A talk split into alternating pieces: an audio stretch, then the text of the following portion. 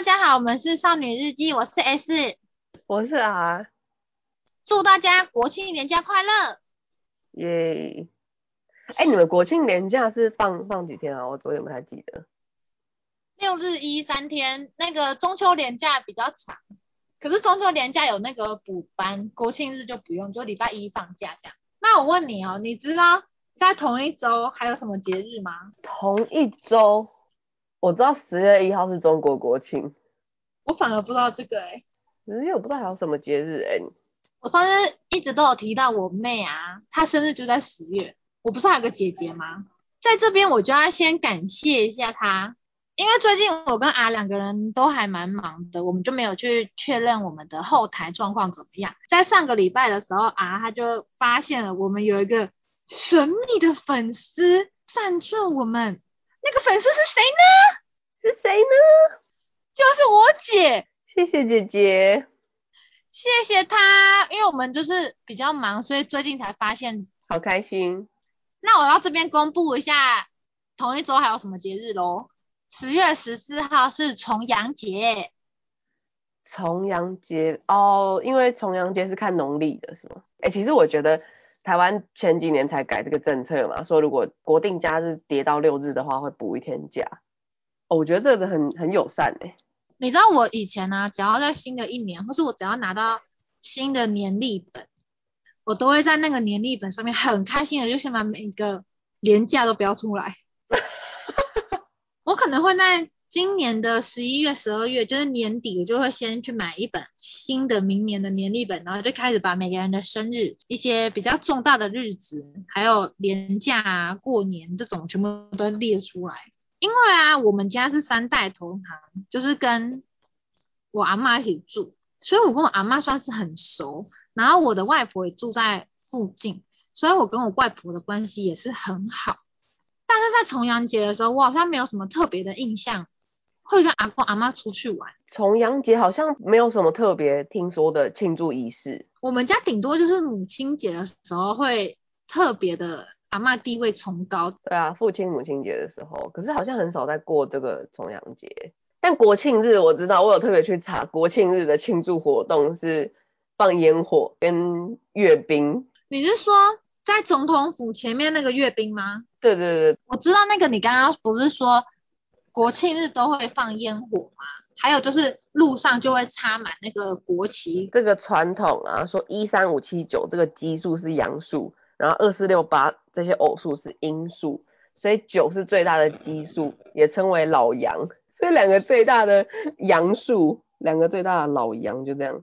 蛮酷的啦，所以这是重阳节的由来吗？我看到的这个是是这样子说的，他这边推荐的一些就是提升宅运啊、旺财这种，登高吸收阳气，听起来好恐怖哦。比较可以想象的就是孝敬老人。你知道为什么会有登高吸收阳气这个说法吗？是那首古诗来的吗？答对，就是那个王维他的唐诗，他说独在异乡为异客，每逢佳节倍思亲。遥知兄弟登高处，遍插茱萸少一人，就是来自于这个典故。这个一定都学过的呀。反正这个就是理解为他一个人在异乡，然后等到这种节日都会特别的思念。我是有见过你阿嬷一次嘛，在之前我们说烤肉的那个，嗯、你阿嬷散发出来的那个光芒就是和蔼可亲，就是我印象中的那种阿嬷。嗯、可是我阿嬷真的是，我每个朋友都觉得我阿嬷很不像阿嬷。就是包括我阿嬷，她很高，嗯、她不是那种驼背型的。对，我阿嬷她以前一百六十三，然后现在可能她都说她斗 Q 了，就算倒 Q，她也有一百五十九、一百六，就是也高高瘦瘦、腿很长，就是跟阿嬷的普遍印象不太一样。而且你也见过阿嬷几次，你也知道我阿嬷也蛮强势，是吧？感觉蛮干练的。我阿嬷她真的就是那种很看咖的那种类型，而且啊，我也是因为跟我阿妈一起住，所以我从小就是跟我阿妈一起看那个明视或是三立的八点档，就是那种台语肥皂剧。我现在已经练就了一身，我不用看台词，我不用盯着那个荧幕看，我用听的就可以听得懂演员们在讲什么的台语功力。对，我觉得这个不错啦，还是要学一下台语比较好。我最近啊，就是一直有在看一部韩剧嘛，它的名字叫做。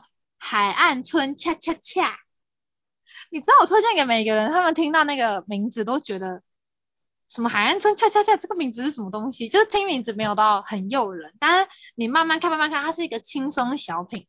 爱情还是亲情还是什么友情战争之类？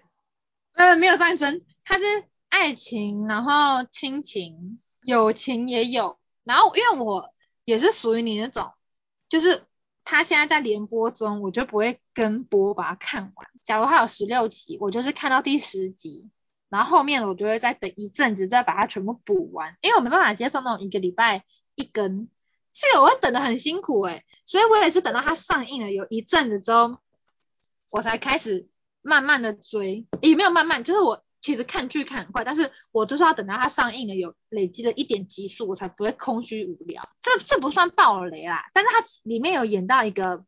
我觉得蛮好的观念是，我现在看至少五集以内，它就有这个观念，就是因为那个男女主角他们是在一个海岸边的，他们都说是乡下的城镇，然后里面就有很多比较年长的人住在里面，其中有三个比较老的阿嬷，他们就是这出戏的算是戏份也蛮多的。阿嬷美少女吗？反正就是有三个阿嬷就对了。你刚说什么阿嬷美少女？他们三个就一起出现，然后其中一个阿嬷她跟男主角关系非常的好，就是在演到说，因为女主角她的职业是牙医，然后那个跟男主角比较好的阿嬷她就牙齿痛，痛到就没办法吃饭。这个我真的非常有感想，我等一下来补充为什么会有感想。反正就是那出戏，他就演到他牙齿痛，然后。男主角就推荐他去看医生，然后医生就跟他建议说，哦，你这个可能要换掉。他的阿嬷就死活都不肯，他觉得植牙很贵，他不想八十几岁不想浪费钱在治疗牙齿这件事。可他如果没有把牙齿顾好的话，他就没办法吃东西，然后又很痛，就营养又失衡。然后那个女主角她是牙医嘛，在剧里面有讲到一句话，我觉得非常关键。他他就跟那个男主角说，请告诉所有的父母爸妈，就是如果你是真的为孩子好的话，你就是要照顾好你自己。就是一直在指说他在暗示那个阿嬷说，阿嬷不想要让他在外的儿子、孙子、孙女都担心他的话，那就是要把他自己照顾的好。我觉得这个讲得很好哎、欸，因为我们到现在这个年纪都还是家族里面的年纪最轻那一些嘛，根本没有想到下面那些人会担心我们。像我刚刚不是说我很感同身受，是因为我阿嬷她年纪也是八十几岁，她在很年轻的时候就牙齿就很不好。他就是以前就做那个假牙，就他牙齿可能也是坏掉了，然后那医生就建议他戴假牙，然后那个假牙就是你定期一个时间要去修理保养的那个概念，就是你那一副假牙，你不可能从你第一副戴到你现在八十几岁都是同一副，你可能会。因为你的嘴巴那一阵子可能吃了什么东西，假牙坏掉啊这类的。然后我阿妈她就是长期都戴着假牙，我记得好像是去年还是今年过年的时候，她牙齿就痛到不行，她不太能吃东西。她就说是因为她戴那个假牙，然后那个假牙好像被那个医生磨到会刺到她的那个牙龈肉，就导致她咬东西的时候，她的牙齿都会很刺痛。他就不太能咬，他只能用吞的。然后老人家怎么可能叫他什么东西都吞的？所以他那一阵子就不舒服，然后他也都没有跟我们讲，他就只有说就是他只能吃软软的东西，他没有跟我们反映说是因为他的假牙或是他不太舒服，他只有说他牙齿不好，他想要吃比较软或是小东西。等到我们真的发现他牙齿真的不行了，然后医生也说他这样太不健康，就是他就挑东西吃，就变成。他想要吃他以前最爱吃的什么什么，但他现在咬不了。等到我们有一次就陪他去看牙医，才那个牙医才跟他说，他这个就要整副假牙换新的，因为旧的那副就可能不适合他现在的嘴巴了。不管多大，看牙医都还是会很排斥，很害怕。像我很常蛀牙，其实我觉得蛀牙这件事也很悬。有些人就是你不管怎么样，他们没有刷牙什么的，他们也不容易蛀牙。但我都有刷牙哦，但我就是很容易蛀牙的那种。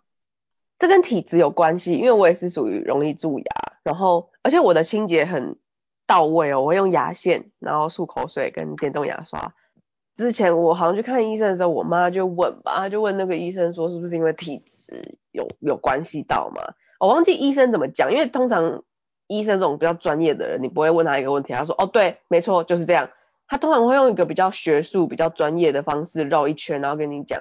所以你得可能仔细去理解之后，你就会觉得哦，好像有一点关系这样。像我以前呢、啊，不是那种每半年、一年会去检查牙齿或洗牙的人。等到我有一次就是比较有时间，那一阵子我比较有时间，我就去检查，就发现我超多蛀牙的。我几乎一个月哦，去牙医一个礼拜去一次或两次，就是都在补那个蛀牙。哦，哎、欸，我觉得就就可能有时候你去知道这一趟不会这么痛，他就只是补个蛀牙干嘛？可是去牙医的那个恐惧真的是让我。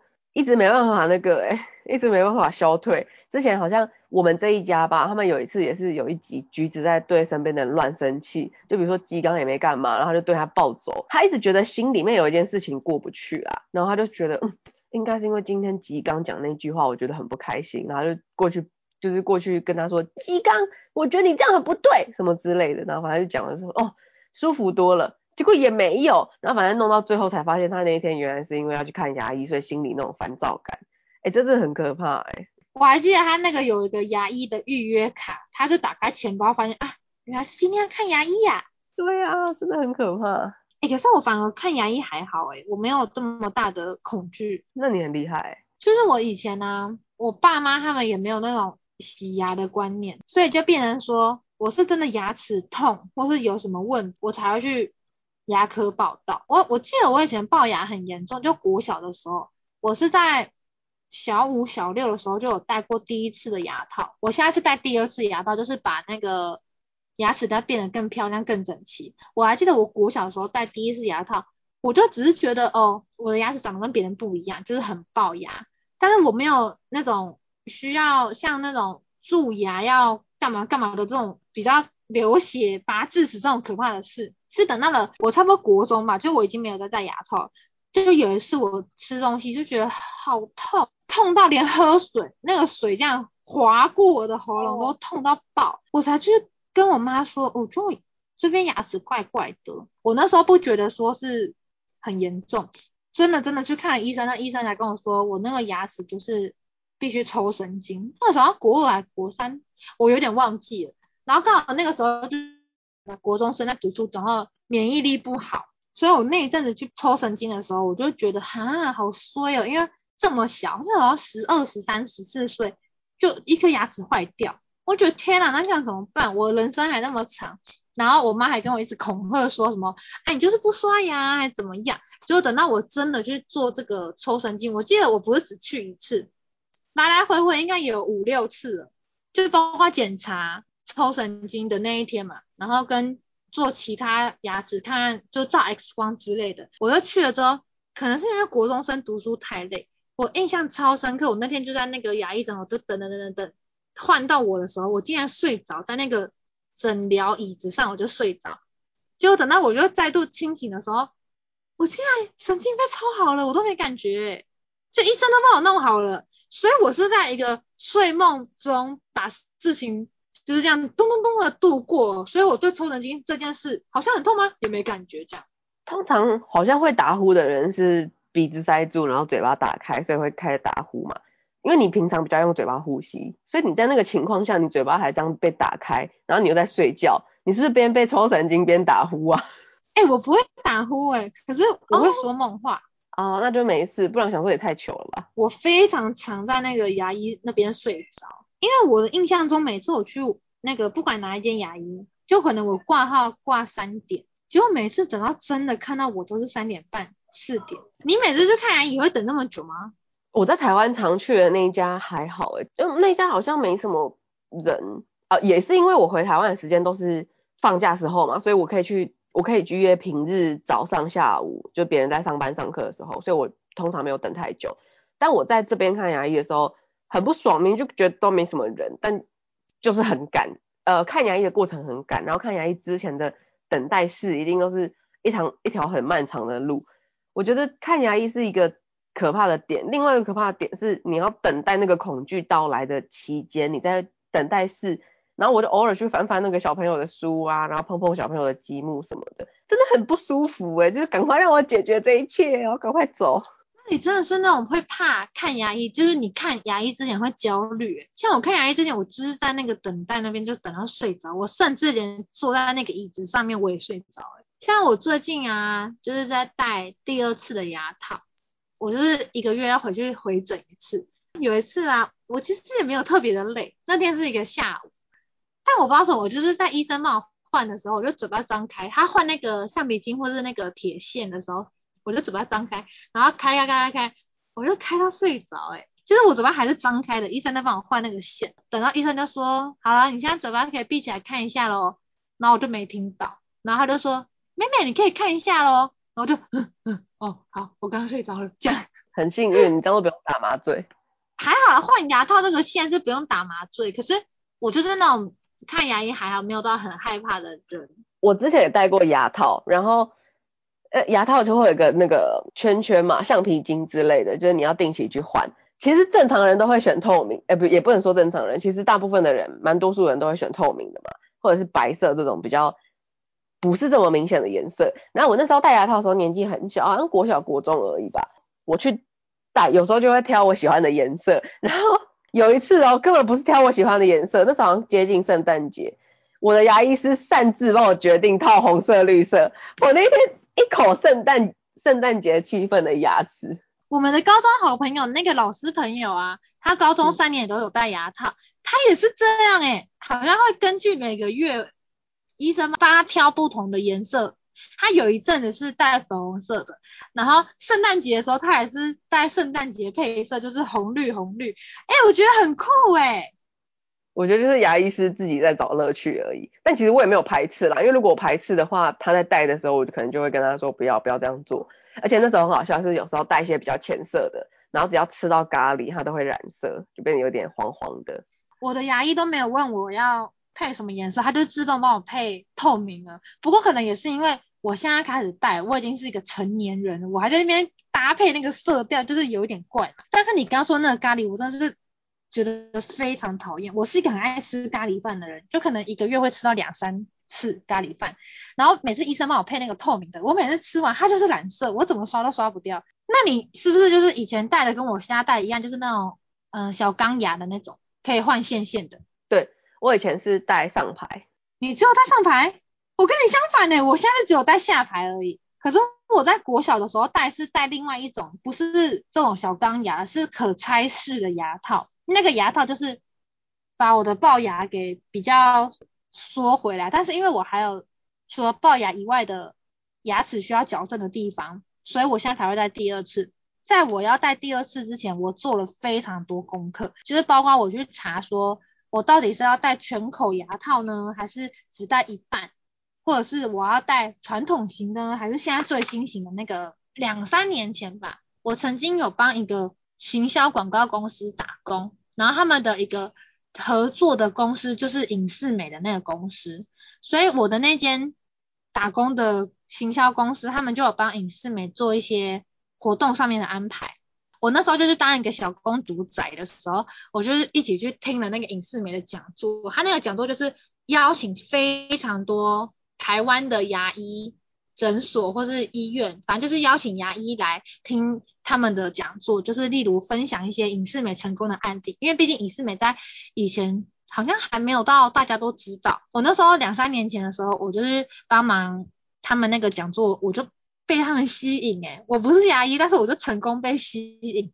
我超想要做影视美的。等到我真的去了解，然后去那个影视美的诊所去询问的时候，因为他不是每一间店都有配合影视美嘛，我去他们专门的店去询问，发现我的牙齿好像不太需要做到隐适美，但如果要做的话也是可以做，只是那个价钱会不会比传统的贵非常多。就假如我传统的可能。戴全口就是十几万，但隐适美可能就是它的两三倍以上。我就觉得啊，我一个大学刚毕业，我还没有到真的自己存了多少钱，我就要花一个这么大的钱在牙齿上吗？而且我第二次戴牙套，我只是为了美观，不是为了要咬合啊，或者是。一些什么牙齿都是其他因素，就是我我原本的牙齿已经矫正过 OK，只是现在是又有别的原因，我是需要美观因素，我才又戴了第二次，我就评估再评估，就决定啊，算了算了，我还是放弃隐适美这个梦好了。隐适美真的好贵哦，真的，但是我身边有两三个朋友都有戴隐适美，他们说他们戴隐适美，因为我以前觉得哦，透明牙套应该戴起来没有像小钢牙那么痛，因为很多人都会说。你戴小钢牙，你在调那个钢丝线线的时候，很痛。我一开始还不信，因为我以前也没戴过嘛。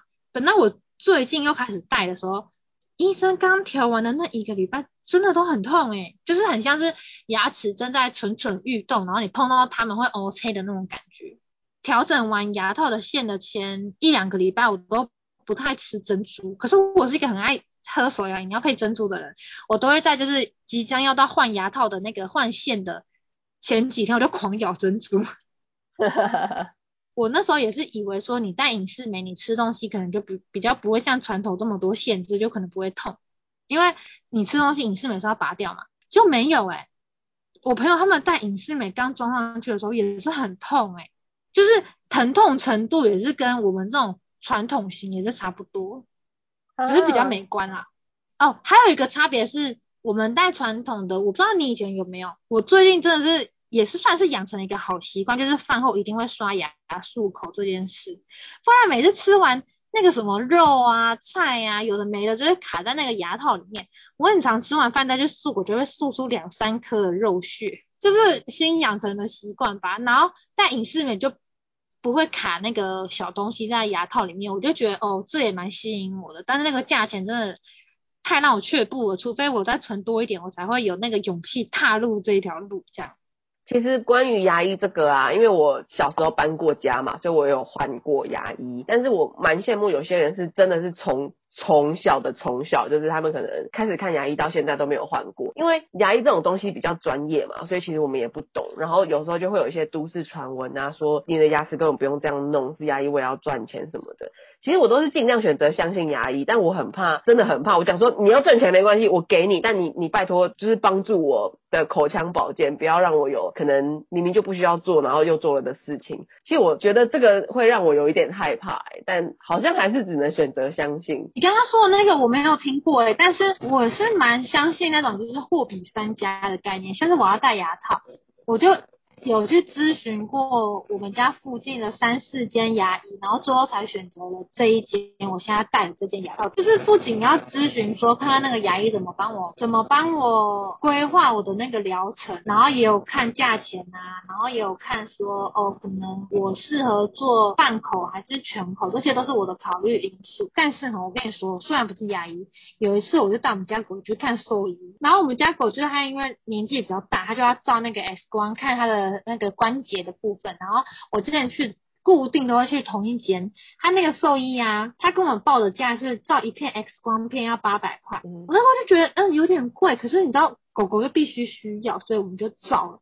然后因为那一阵子我们家狗就是呃比较常生病，就照了很多片，所以那一次哦，看完牙医诊的是快一万块，就医疗费。因为狗狗没有健保，所以也可以理解吧。如果我们没有健保，我们可能看医生也是要这么贵。对。然后直到等到我们家狗它比较好了，我就没有再去那一间牙医。又过了不知道一两年，它又犯了一样的就是关节的问题，我就决定带它去另外一间看。就另外一间报给我那个 X 光片，他们是一片七百。我就在想，是医院自己喊价吗？还是会会不会这个就像是这种兽医的这个形态，有点像是市场的那种价格？就它不是有一个公定价干嘛？他是觉得，比如说我今天到这一家可能剪头发是。一千块，然后另外一家可能八百九百，就是有一种些微的差异，但不是差的很夸张，或者是一定要有一个公定的价钱，就是哦都只能一千这样。可能是底价 maybe 三四百，然后再看医生再怎么收他们的技术费用。我猜的，我猜的，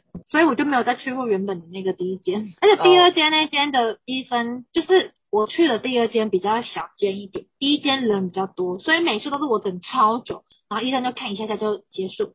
然后等到第二间兽医院，就是人比较没有那么多，所以等到我真的看的时候，医生又会很详细的跟我讲很多呃一些狗狗的问题，然后问他问题也都很详细，所以我以后都变成第二间了。你这样在等的时候，是不是就可以在那个等待室看到很多不一样的动物，还是狗狗们？我觉得好像猫狗还是偏多诶、欸就是什么小兔子或者小老鼠这种，我都很少看到。感觉好好玩哦。很好玩吗？因为我真希望不要去我。我是没有，对啦，当然不要去是最好。但是我是没有养过狗的人嘛。然后我上礼拜去朋友家，第一次看到狗狗洗澡，我说哦天哪，好神秘哦，我想看。那我就跟我就跟另外一只狗狗坐在门口，然后就这样看他们在那边弄，就是帮忙里面那一只大狗狗洗澡。你的第一次遛狗就是遛我们家狗啊。对啊，而且我那时候很白痴，我第一次遛狗，我跟我想象中的完全不一样，因为我忘记绳子是软的，然后它可以随意走动。我一直脑中的想法就是小时候遛那种假狗，就是 那玩具就会给你一个。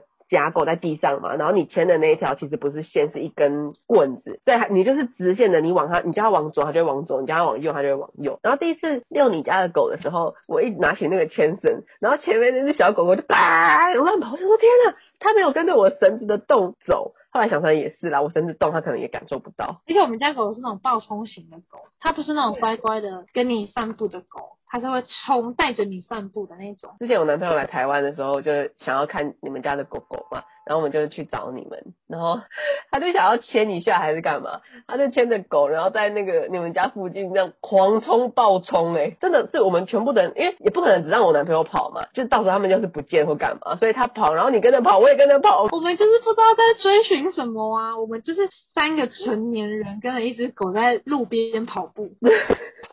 而且那个是蛮闹区的。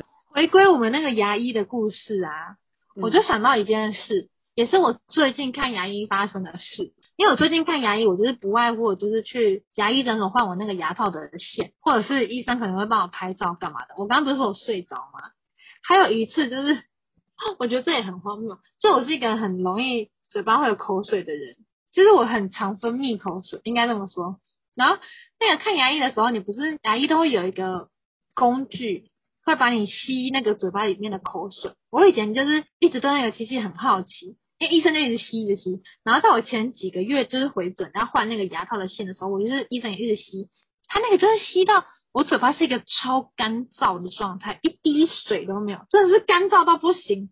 然后因为你换那个线，你嘴巴就会一直张开，就可能张开个五到十分钟。然后那个医生不是都会拿一根细细长长，然后前面是一个小镜子，圆圆的小镜子的那个工具，伸到你的牙齿里面去看那个你一些牙齿，呃，一些医生肉眼看不到的角度，去照你里面的牙齿的状况。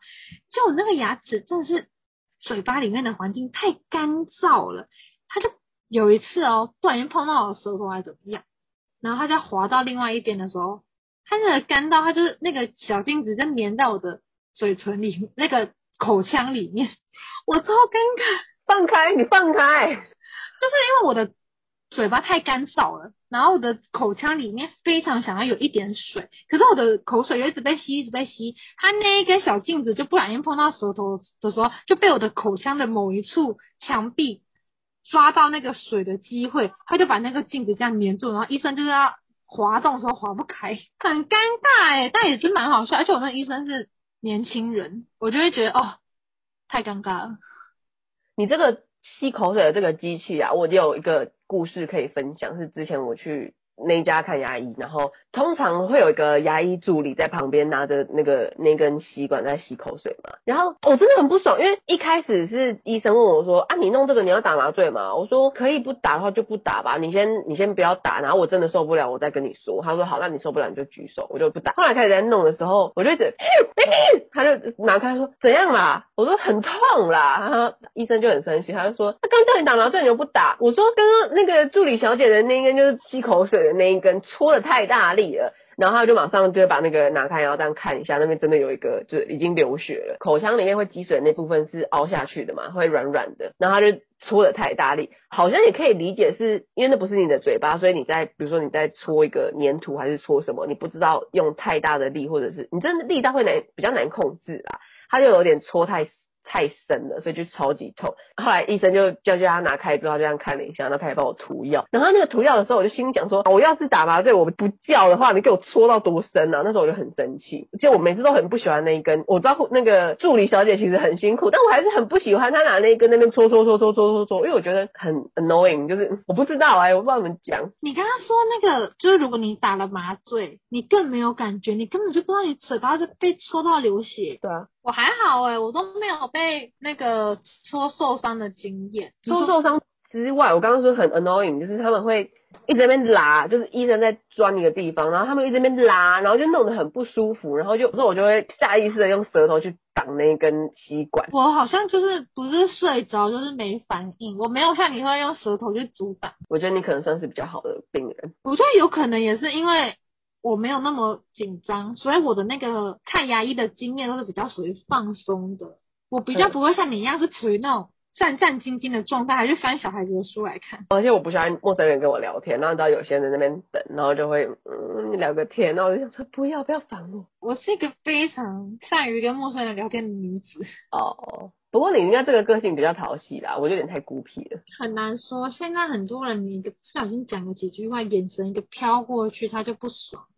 你说有些人是我吗？你眼神稍微飘过来讲了几句话，是干嘛？不要动我，走开！你会有眼神杀死人。哎、欸，我问你，你有拔过智齿吗？我四个都拔完了。你上下左右都拔完了？对，因为我是只要一回台湾，然后医生就说，哎、欸，你这次回来要不要？拔一下，然后我就说哦，好啊好啊，然后就一次拔两颗，一次拔两颗，我两个暑假就拔完了。哎、欸，我没拔过智齿，智齿还有一个还有一个，就是我拔完之后，我就说我要留的那个牙齿，然后医生就会装一点水，我不知道是纯水还是有一点什么东西，然后就把那个牙齿丢进去，然后就给我带回家。然后因为他拔的时候，他不是什么松落松落的拔，他是直接这样扯起来。那你也可以想象，你平常在去骨鸡腿肉干嘛？你直接拔，一定会有一些残肉粘在旁边。然后那时候我就回家的路上，牙齿很嘴巴很痛，然后我就边在按压那个保鲜袋，有一个我的小牙齿，然后旁边飘了一些我的牙肉。那我就问我妈说：“你觉得我可以把这些肉刮下来吃吗？”然后她就觉得我疯了。我说：“可是我没有吃过自己的肉哎。”然后我妈说：“随便你啊，要怎样就怎样。”后来回家之后，我就把那颗牙齿拿出来，然后擦干之后就开始。想要用剪刀或者是美工刀把那个肉刮下来，可是因为它粘的那个量真的很少，所以怎么刮都有点刮不下来，而且肉会有韧性嘛，就真的很难把它去除掉。后来我就放弃了，就让它自己在那边老掉之后肉就会掉下来的。我知道我但我也不能吃，所以我觉得哎、我唯一一次可以合理的吃人肉，而且还是我自己的肉。你非常的恶心，我光是用听的，我的脸就开始皱眉。你知道以前呢、啊，高中我们班有个女生，她去拔智齿，她拔完之后，她的脸颊隔一天就马上肿超大。我从此对拔智齿这件事就心中有点恐惧，因为她就说很痛啊，然后怎么样，就就一直算我都蛮 lucky 的，嗯，一直二十几岁哦，我智齿都没有长出来。我上面我是不知道，但是我下面有各两颗的那个智齿，印象中他们都没长出来。可是，在那种我觉得就是墨菲定律吧，我只是秉持的那种哦，我定期会去看个牙医呀、有蛀牙就去补啊的这种洗牙的观念。医生也都没有叫我拔智齿，因为他们就没有长出来嘛。医生也没有想说要要让我受苦，就真的哦，我大三那一年就是去美国交换一年，我才刚去，不知道是生活习惯改变。吃东西饮食习惯改变，还是我太紧张，换了一个新环境，水土不服。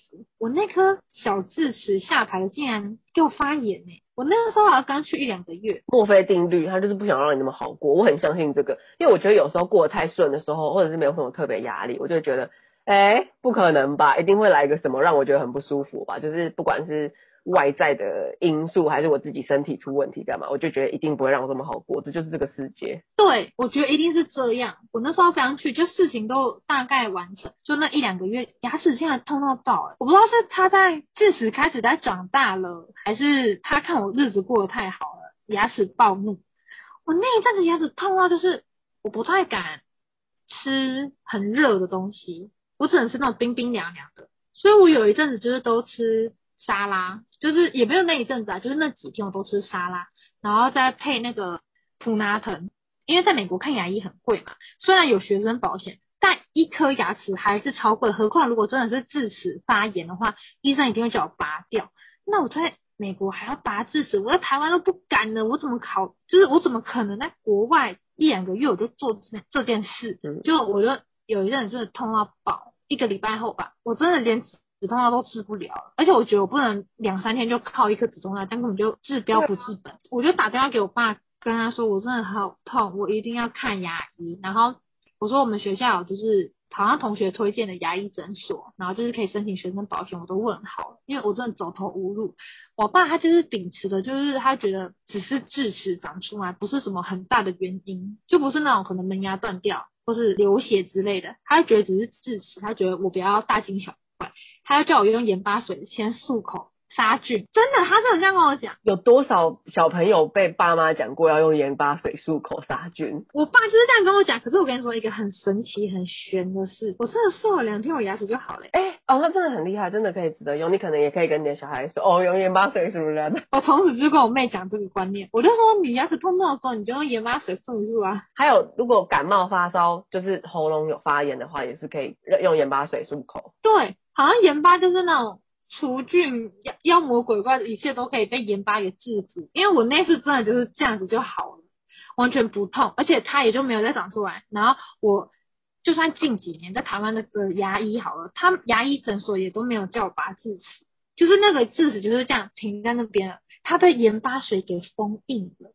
哎、欸，很赞哎，真的。然后我前阵子还在跟我妹讲这件事，然后我妹就说，哦，她也四颗拔掉，她也是属于那种就是。医生跟他说：“你现在还没有长出来，或者是你现在还没有痛痛的时候，先赶快把他们解决，不然到时候等到他们发炎了，你就会很痛，痛不欲生。”这样。嗯。所以我其实是没有拔过智齿，我就会有点怕。而且我现在活到二十五岁，他们也都没有在长大，我觉得很棒，谢谢他们。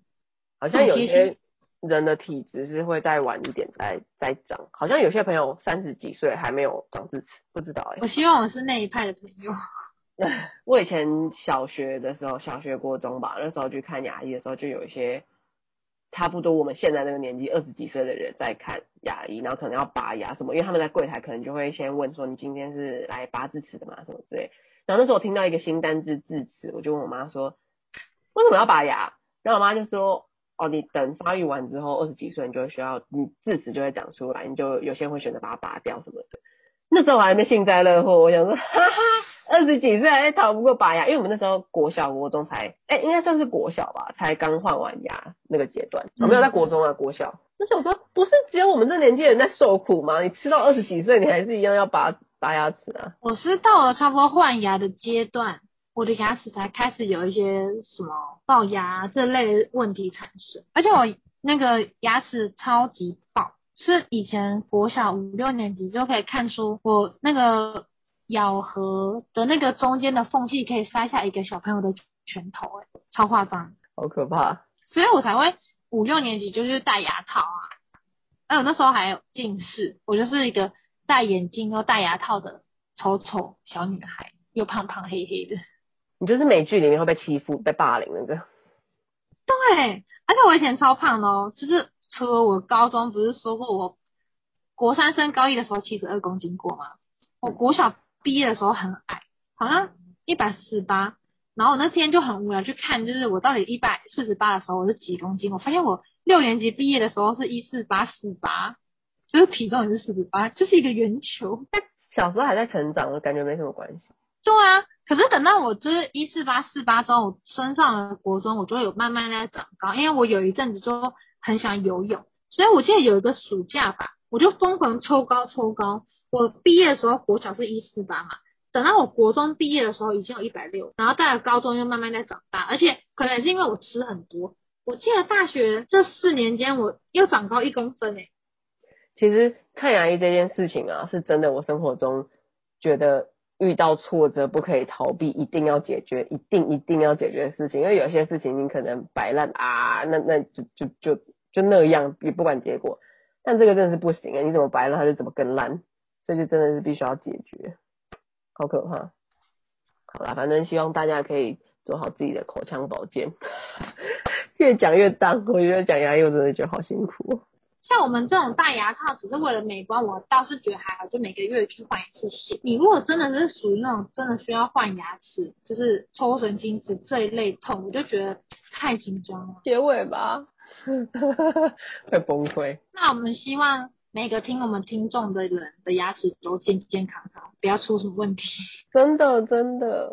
那如果你们家中有长辈，他们也跟我阿嬷有牙齿假牙的问题的话，千万不能拖，看看我阿妈就知道了。她痛到没办法吃东西，还不跟我们说。好啦，那我们今天这一集就差不多到这边啦。